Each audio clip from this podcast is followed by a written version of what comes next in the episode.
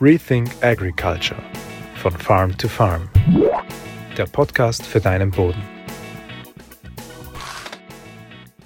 Warum es eine Doppelmoral in der öffentlichen Diskussion von Pflanzenschutzmitteln und Pflanzenschutzmittelwirkstoffen, allen voran Glyphosat, gibt? Ganz einfach. Auf der einen Seite diskutieren wir laut in Österreich und Deutschland darüber, dass wir Wirkstoffe verbieten, eben allen voran Glyphosat. Ein Wirkstoff, den der Landwirt in Österreich und Deutschland eigentlich nur dazu nutzen will, um den Boden länger bewachsen lassen zu können, damit der Boden vor Erosion geschützt ist, damit der Boden einen durchgehenden Bewuchs und damit Diversität hat, aber damit das Ganze eben auch mittels Glyphosat kontrolliert werden kann. Eine Glyphosatanwendung in diesem Zusammenhang kommt niemals auf die Kultur oder auch nur in die Nähe und schon gar nicht in die Nähe des Endprodukts. Auf der anderen Seite aber haben wir in der EU ähm, Regelungen über die höchstzulässigen Rückstandsmengen von Pflanzenschutzmittelwirkstoffen, ebenso Glyphosat. Das heißt, wir importieren Lebensmittel aus der Übersee, in denen Wirkstoffe enthalten sind, nämlich gar nicht zu wenig äh, von Wirkstoffen, die in Europa verboten sind oder die in Europa so eben auf das Produkt selbst gar nicht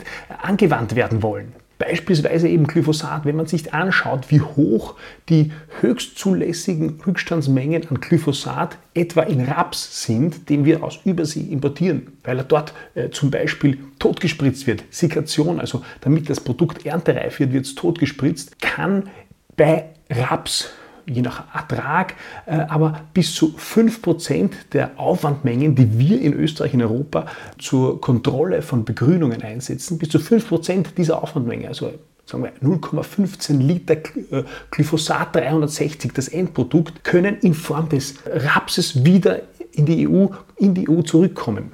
Das heißt, die Anwendung von Glyphosat zum Bodenschutz hat nichts mit dem zu tun, was wir hier am Endprodukt importieren und wo hier hohe Werte an Pestizidrückständen ins Lebensmittelsystem in die EU importiert werden.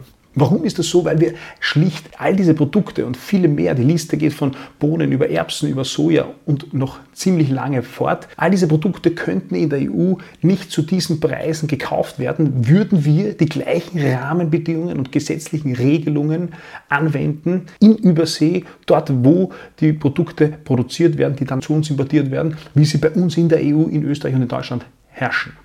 Damit ist klar, wenn wir hier über Verbote und Regelungen zu Wirkstoffen, zu Pflanzenschutzwirkstoffen diskutieren, dann müssen wir immer auch in Betracht ziehen, was für die importierte Ware aus Übersee gilt. Alles andere ist doch vollkommen absurd, oder? Rethink Agriculture von Farm to Farm. Der Podcast für deinen Boden.